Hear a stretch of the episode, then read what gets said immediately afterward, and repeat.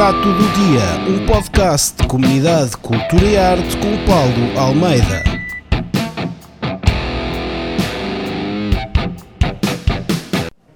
Olá Cafajestes, sejam bem-vindos ao sexto episódio do Prato do Dia.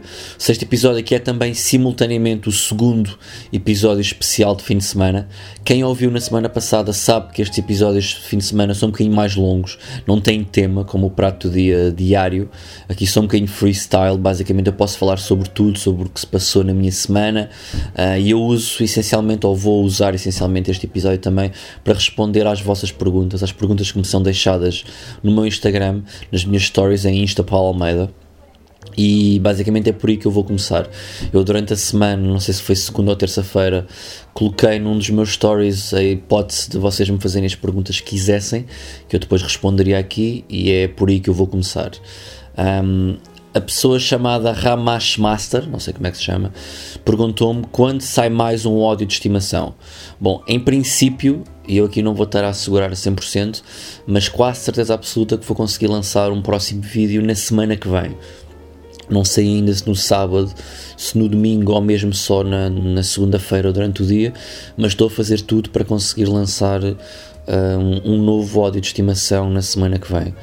Tem sido complicado, como vocês sabem, estou a tentar gerir todas estas coisas em que eu estou inserido agora, o podcast diário, um, acabar e finalizar todos os preparativos para o, para o solo um, e também tentar escrever e, e gravar mais vídeos de estimação. Não tem sido fácil gerir isto tudo, mas prometo-vos que estou a tentar fazer todos os possíveis para que no próximo fim de semana saia um novo vídeo. Bruno Oliveira pergunta quanto odeias a religião e porquê. Eu não odeio a religião. O que eu não gosto é dos extremismos a que a crença de certas pessoas um, pode levar. E obviamente isto não acontece só na religião, isto acontece no desporto, acontece na política, acontece em qualquer assunto que, que possa criar alguma cisão de, de, de opiniões. Eu simplesmente eu, eu, eu sou ateu, eu não acredito que haja um, um, ser divino ou mais alguma coisa para além do que nós temos. Então eu, eu não posso dizer que odeio. Eu simplesmente acredito em provas e até hoje nunca me foram dadas provas sobre seja o que for. Uh, portanto, é nisto que eu acredito. Acredito no hoje, acredito no amanhã um, e acredito em tentar aproveitar ao máximo o tempo que nós temos para viver aqui na, neste planeta e tentarmos diver, tentar divertir-me enquanto cá estou. Só isso. A Inês Almeida pergunta-me o que te recusas a fazer enquanto comediante. Um, eu acho que a única coisa que me recuso a fazer, aliás, são duas. Um, a primeira é pedir desculpa por uma piada. Um, se há coisa que a mim me irrita e me faz perder o respeito por um comediante é quando um comediante pede desculpa por uma piada que fez, por um comentário que fez, pá, porque faz parte do trabalho do humorista tentar ter piada. Ele não vai ter sempre piada, ok? Uh, é como qualquer outra profissão, a pessoa tenta sempre fazer o melhor na sua profissão. Agora, se nas outras profissões tu podes, se erraste, podes pedir desculpa. Eu, eu não acho que isso faça muito sentido na comédia, porque aqui não há, um, não há propriamente um certo ou errado. Tu estás a tentar fazer alguma coisa ou dizer alguma coisa que tu achas que tem piada. Um, e essa, essa é sempre a minha base. Eu nunca faço nem digo nada só para chocar. Quando eu digo alguma coisa é porque eu acho sinceramente que tem piada. Se aquilo depois vai ofender alguém a seguir, se alguém vai interpretar uh, mal ou interpretar à sua maneira aquilo que eu disse, a culpa já não é minha. Isso foi eu mandei a piada cá para fora, seja num espetáculo, seja numa rede social, seja onde for. Quem vai ouvir do outro lado vai interpretar e vai reagir da maneira que quer. Portanto, eu, eu, eu nunca vou pedir desculpa por algo que eu acho que tem piada. Ok? Esse é o meu princípio. E a segunda coisa que eu me recuso a fazer. Um, enquanto comediante é fazer broches uh, a outros comediantes ou a outras pessoas do meio para poder ter trabalho ou para poder ir ao programa A ou ao programa B. Pá, isso eu não faço. Um, pode, isso pode fazer com que o meu caminho, com que o meu percurso demore mais algum tempo, mas é, é esse o caminho que eu quero trilhar e é por aí que eu vou continuar sempre. O Teixeira 1110 pergunta como foste parar ao CC a fazer de Grozny? Pá, esta provavelmente deve ser das perguntas a par do humor tem limites que já me fizeram mais vezes, mas eu não me importo de, de, de responder a esta pergunta porque faz parte da, da, minha história e foi, foi aí que eu comecei nesta vida de, do humor. Eu basicamente uh, era um espectador uh, quase diário do, do curto-circuito. Eu, como muitas pessoas da minha geração, acompanhávamos o curto-circuito de forma religiosa. Pá, todos os apresentadores míticos por lá passaram, o Unas, o Bruno Nogueira, o próprio Alvin, a Rita Andrade, a Rita Mendes, depois noutra fase o Manzarra também, a Solange, pá, o Pedro Ribeiro. Um, pessoas que ajudaram a fazer daquele programa um programa icónico para a nossa geração, um programa que por ser em direto e por não ter regras fazia com que as pessoas quisessem estar sempre ali grudadas a ver o que é que ia acontecer a seguir. E eu era uma dessas pessoas, adorava o programa. Pá, e, e, e, não sei porque eu queria tentar ter uma participação mais ativa. Eu gostava quando havia uns telespectadores que ligavam para lá e já faziam parte da mobília, aqueles telespectadores regulares. E um dia, não sei porquê, eu estava em casa sem fazer nada Uh, Apeteceu-me pegar no telefone, ligar para lá e imitar um ucraniano. Um, ah, basicamente, eu, eu, eu, eu comecei a fazê-lo porque eu adorava e adoro o repórter da RTP Evgeny Moravich, que é o correspondente da RTP na Rússia, e eu costumava imitá-lo uh, com os amigos, imitar o sotaque dele a falar. Um, pá, e um dia lembrei-me de ligar para lá, para o curto-circuito, a imitar o Evgeny Moravich, Uh, dei o nome de Grozny porque tinha sido uma cidade que eu acho que tinha visto, isso já não, não me recordo ao certo, mas acho que tinha aparecido nas notícias nesse dia, no dia anterior, portanto tinha-me ficado na, na memória. Um, liguei para lá a contar um bocadinho de como tinha sido o meu dia de, de imigrante na, naquele dia. Uh, pá, aquele telefonema teve, teve sucesso, uh, os apresentadores gostaram, interagiram comigo, a produção também. Eu continuei depois a fazer esses, esses, telefonemas porque me davam muito gozo fazer. Às tantas já nem era sequer eu que ligava para lá, era a produção que já ligava para mim. Portanto, criou-se ali uma relação muito forte com, com, com todo o programa, com o curto-circuito.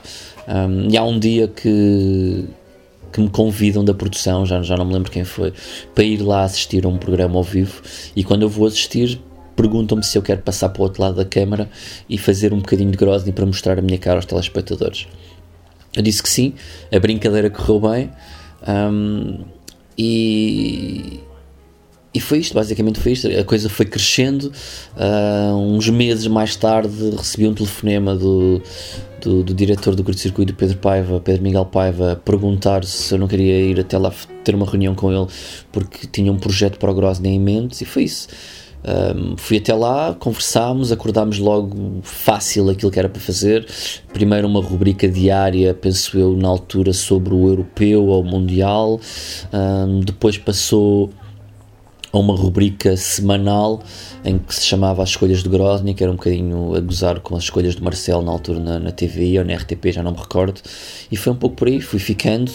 Um, e a, a partir do Grozny e do curto-circuito foi crescendo o bichinho de tentar fazer também comédia ao vivo, stand-up, uma coisa que eu nunca tinha feito. Um, e foi isso. E já agora aproveito também para contar, se calhar essa história já contei em alguns sítios, uh, da experiência de como eu fiz stand-up pela primeira vez. Eu estava a escrever também na altura um, dois programas com o Alvin na Antena 3, o Freak Show e o, e o Topless e há um dia em que estamos a escrever, tipo, um domingo à noite, já não pai umas 3 da manhã ou 4 da manhã, e o Alvin diz-me: Olha, vou ter uh, o Freak Show da Prova Oral, que é um programa anual que eu faço lá na Antena 3, vai, vai acontecer na terça-feira, e eu gosto de ter tipo um elenco de artistas dos mais variados. Uh, das mais variadas bases e, e, eu gostava que tu fosses lá fazer stand-up, a tua estreia como Grosny, o que é que tu achas? Eu pensei, pá, bora meu, andar bué, tentar uh, meter-me nisso, gostava bué de experimentar, porque não? E fui para casa escrever durante aquele, aquela noite ainda de domingo e durante todo o dia de segunda e na terça-feira o Alvin liga-me e hum, pergunta-me: então, puto, já tens tudo pronto? Estás preparado para logo apareceres no, no Santiago Alquimista e mandar isto abaixo? Eu disse: como assim Santiago Alquimista? Isto não é na Antena 3, não vou estar a ler atrás do microfone. Ele: não, puto, isto é no Santiago Alquimista que está esgotado há duas semanas. Vá, não te atrases. Pá, e a partir daí fiquei borradíssimo nas próximas horas e quando cheguei ao Santiago Alquimista, lotado, não é? Ainda por cima uma casa mítica de espetáculos em Lisboa, estava, confesso, bastante borrado, Pá, mas a coisa acabou, acabou por correr bem dentro daquilo que é possível numa estreia de stand-up, uh, mas correu tão bem que o Jimba, o mítico Jimba, veio ter comigo no final e perguntou-me há quanto tempo é que eu estava em Portugal, uh, pensando ele que eu era mesmo ucraniano. Um, e que falava, tinha um bom sotaque português já, portanto, isso é, foi meio caminho andado para eu acreditar que as coisas tinham corrido bem, ainda por cima as pessoas tinham rido bastante. E para além disso, eu fui abrir para o Toy.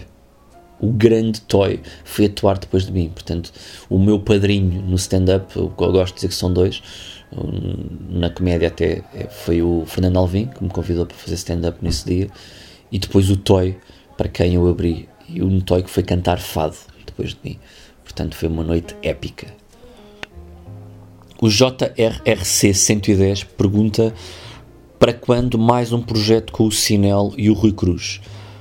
Pá, eu sinceramente não sei responder uh, a esta pergunta. Ou melhor, eu sei responder a esta pergunta. Uh, não está previsto nada disso no, nos próximos tempos.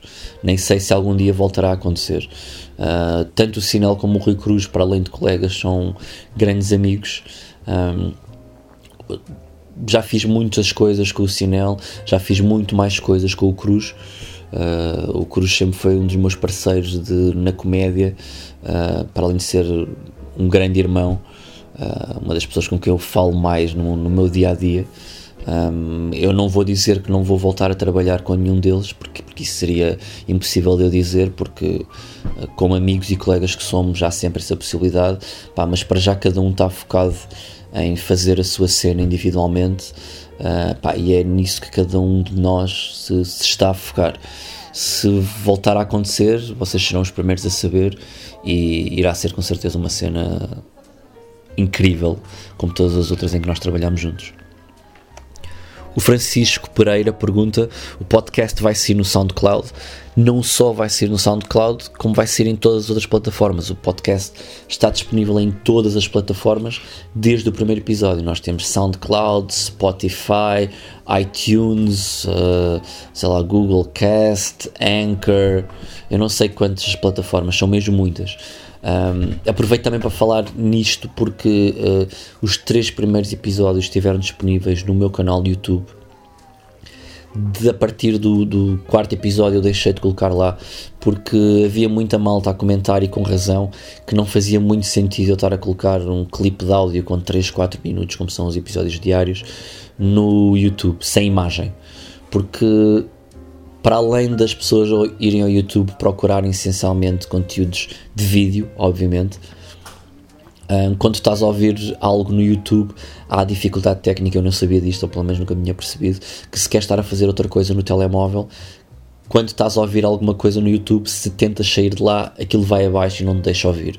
Portanto, aquela, aquilo que eu mais gosto nos podcasts é a possibilidade de poderes ter aquilo em pano de fundo e estar a fazer outra coisa. Portanto, se no YouTube não te deixam fazer isso, é óbvio que eu vou deixar de colocar lá e vai estar disponível então em todas as outras plataformas. Isto não significa que não vá voltar a aparecer em algum canal de YouTube, eu ainda não sei, está a ser falado com, porque este podcast é feito em, em parceria com a comunidade Cultura e Arte, um, portanto estamos a, a, falar ainda na possibilidade dos, do podcast aparecer no canal de YouTube deles, mas isto ainda não é uma certeza, portanto, se querem continuar a acompanhar, têm que subscrever, seja no SoundCloud, no Spotify, no iTunes. Eu estou a falar nestes três porque principais, mas há dezenas de outros mais. Um, e é por aí que ele vai continuar a sair, seja no prato do dia diário, seja neste formato mais semanal.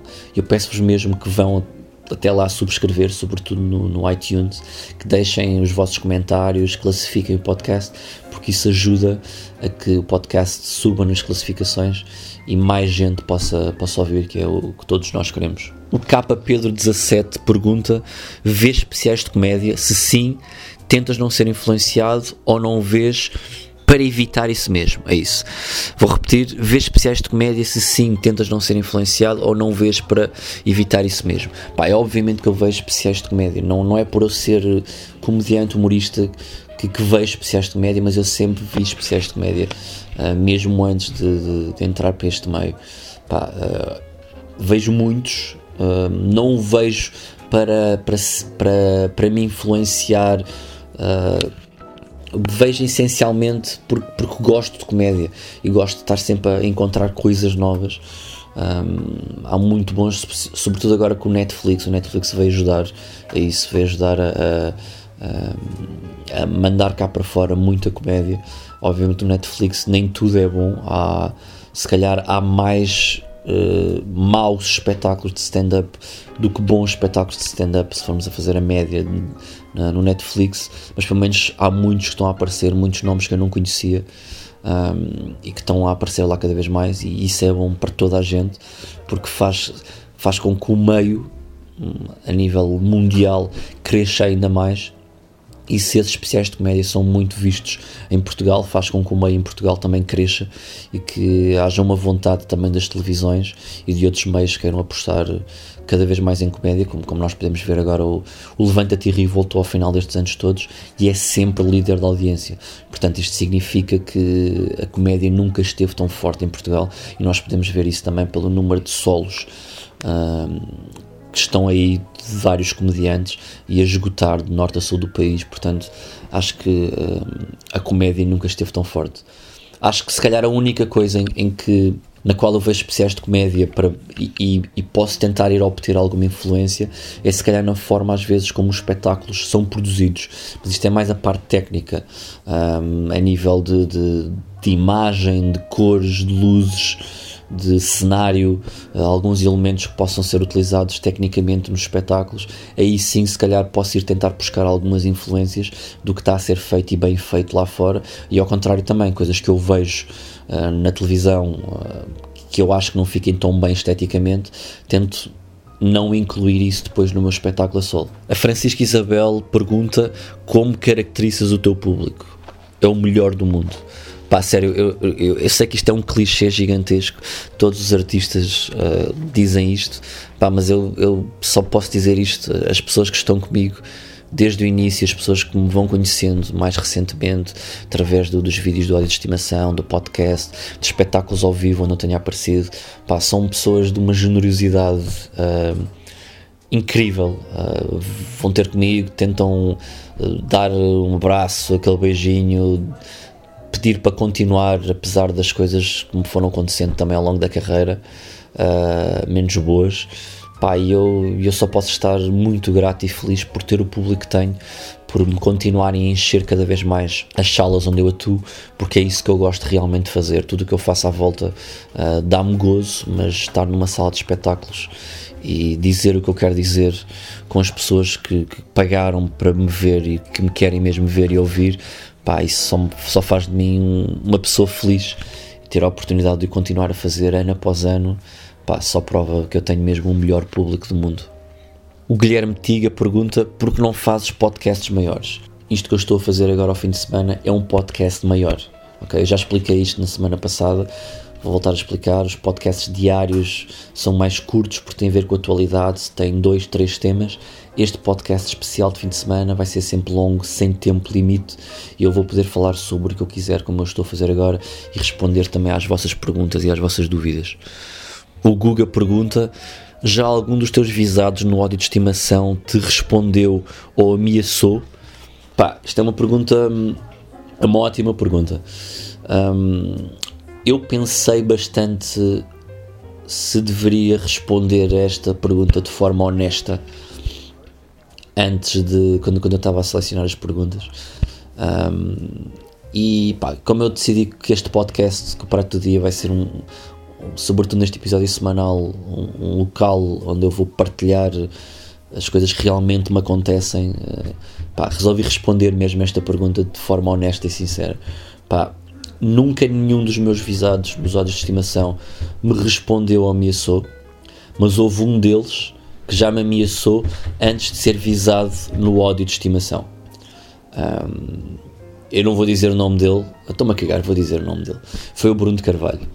Um, basicamente o que aconteceu foi o seguinte: eu acho que é a primeira vez que eu estou a contar esta história um, publicamente e isto já aconteceu há alguns anos. Eu aqui há uns anos fiz uma piada, não sei se se lembram, num miúdo que, que sofria de uma doença. Estava um, com o cabelo rapado e tirou uma fotografia ao lado do Bruno de Carvalho. E essa fotografia foi bastante partilhada nas redes sociais.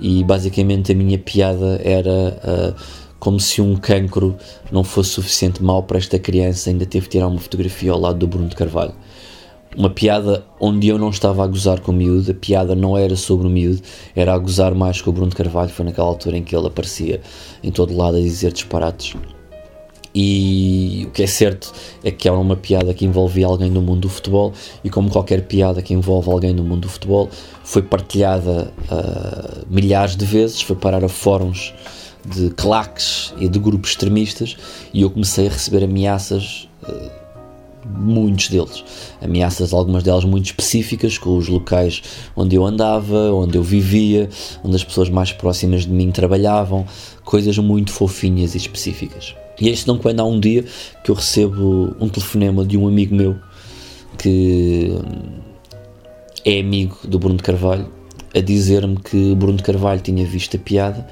que não tinha gostado uh, da piada que eu tinha feito e que das duas uma, ou eu apagava a piada, fazia um pedido de desculpas público e dizia que ele não tinha passado mal entendido, ou ele e os seus amigos da, das claques organizadas do Sporting vinham fazer uma visita e falar comigo pessoalmente. Ora, como eu comecei por dizer nesta, nesta lista de perguntas e respostas, eu nunca pediria desculpa por uma piada. Nunca. Uh, eu compreendo que quando eu faço uma piada, uh, as únicas pessoas que eu respeito que me possam dizer uh, passaste dos limites, olha o que é que tu foste dizer.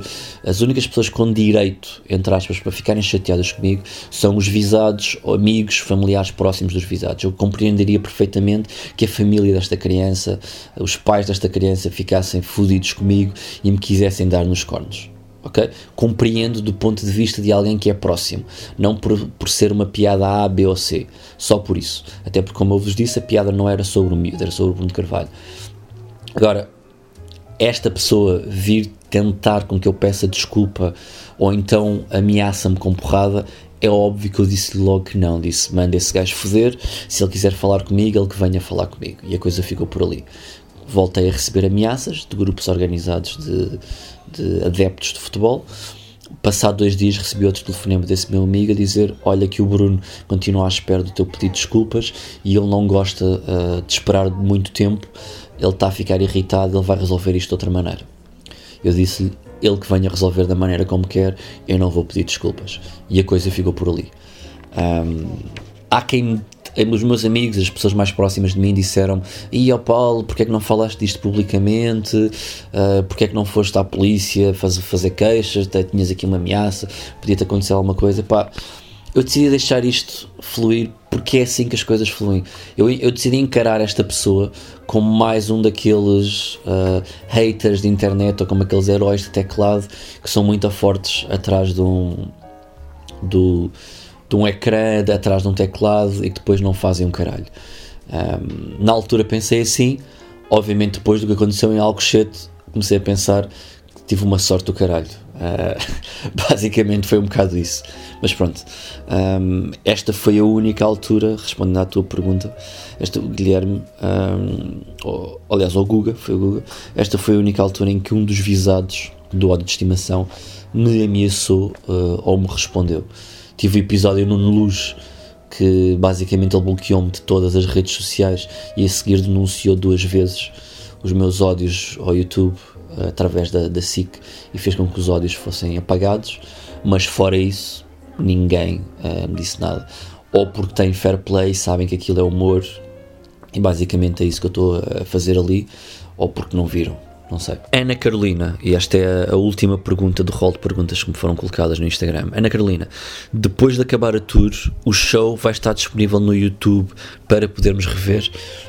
Ora, uh, isto é uma ótima pergunta e é uma pergunta à qual eu ainda não posso responder. Um, eu vou dizer que com 99% de certezas isso vai acontecer, mas ainda não está totalmente fechado. Uh, o meu objetivo é esse. É gravar este espetáculo para depois estar disponível. Não sei onde vai estar disponível, mas a ideia é gravá-lo e depois fazer alguma coisa com ele. Um, mas o que vai acontecer é, se for gravado, uh, o espetáculo que vai ser gravado não vai conter tudo aquilo que vai acontecer no espetáculo ao vivo. Ou seja, quem for ver o espetáculo ao vivo vai ter sempre mais espetáculo ou vai poder sempre ver mais espetáculo do que as pessoas que depois virem só o espetáculo gravado. Um, ou seja, o que eu quero com isto é que as pessoas não fiquem em casa citadinhos à espera da altura em que, que depois vão ter o espetáculo para ver, seja onde for, seja a pagar ou não, um, e que tirem o rabinho da, da, das cadeiras e dos vossos sofás, ou de seja onde vocês estiverem a, a ouvir isto.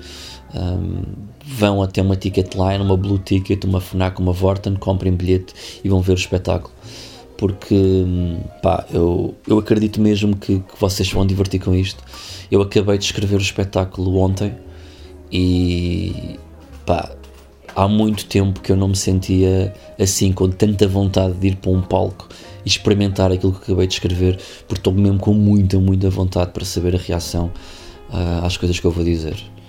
Aí é isto, as, as, as perguntas estão acabadas. Um, Deixem-me só, uh, antes de terminar, de falar sobre uma coisa que aconteceu esta semana. Eu falei sobre isto no meu Twitter, uh, falei ao de leve e acho que falei também no meu Facebook. Um, o meu site, paulalmeida.net, está em baixo para quem acompanha. Normalmente uso o site para colocar lá as minhas datas, a minha agenda de espetáculos e o site está em baixo há mais ou menos um mês e a pessoa, Sara Batista, que é a pessoa que trata do, do meu site, um, estava a tentar descobrir o que, é que tinha, o que é que tinha passado, não tinha conseguido. Estava com os técnicos que, que, que, tratam do alojamento a tentar descobrir o que é que tinha passado. E na semana passada ela conseguiu finalmente descobrir. Uh, e basicamente o que aconteceu foi que o servidor onde está alojado o meu site foi injetado com o vírus, mas só o meu site é que foi abaixo. Coincidências do caraças, não é? Muitas coincidências na altura em que eu estou prestes a lançar o meu espetáculo, ou como o meu espetáculo a solo, o meu novo espetáculo de estimação está prestes a ir para, para a estrada, e eu utilizo o meu site para divulgar essas mesmas datas, o meu site foi abaixo. Coincidências, não é? Pá, isto para vos dizer que o único sítio uh, onde eu tenho a certeza que nada me vai conseguir mandar abaixo, nada me vai conseguir calar, são os teatros, os auditórios e todas as salas onde eu vou passar. Aí a minha voz e a vossa voz nunca vai ser calada. Portanto, é aí que eu vou continuar sempre, por muito que queiram uh, uh, impedir-me por maneira A, B ou C de eu usar a minha voz ao vivo e nos espetáculos, nunca me vão conseguir calar. E é também por isso que eu quero muito fazer este ódio de estimação ao vivo um, e partilhar convosco as coisas que eu quero partilhar, porque eu tenho muita coisa para dizer. Um, e muita coisa que eu quero passar para vocês. E é isto. Uh, o episódio especial de fim de semana está, está terminado. Deixa-me ver quanto tempo é que isto já vai. Que já vamos quase com, com meia hora. Acho que está um, um bom tempo de, de episódio. Relembro-vos, como sempre, os, os bilhetes para o pódio de estimação estão à venda na Ticketline, na Blue Ticket para a data de Lisboa, na, na FNAC, na Vorten, montes de outros sítios. Uh, os bilhetes estão a vender bem. A estreia é, é já dia 16 em Leiria. Depois vou estar em Vila Real e Braga também no mês de fevereiro. E depois podem acompanhar o resto das datas um, nas minhas redes sociais, no Twitter, no Facebook, no Instagram, no site quando voltar a estar no ar sigam-me no, no, Instagram, é Insta Paulo Almeida, porque é lá que eu vou dar sempre a possibilidade de vocês poderem deixar as vossas perguntas para eu responder durante o podcast semanal. Pá, e é isto. Obrigado, malta. Até amanhã.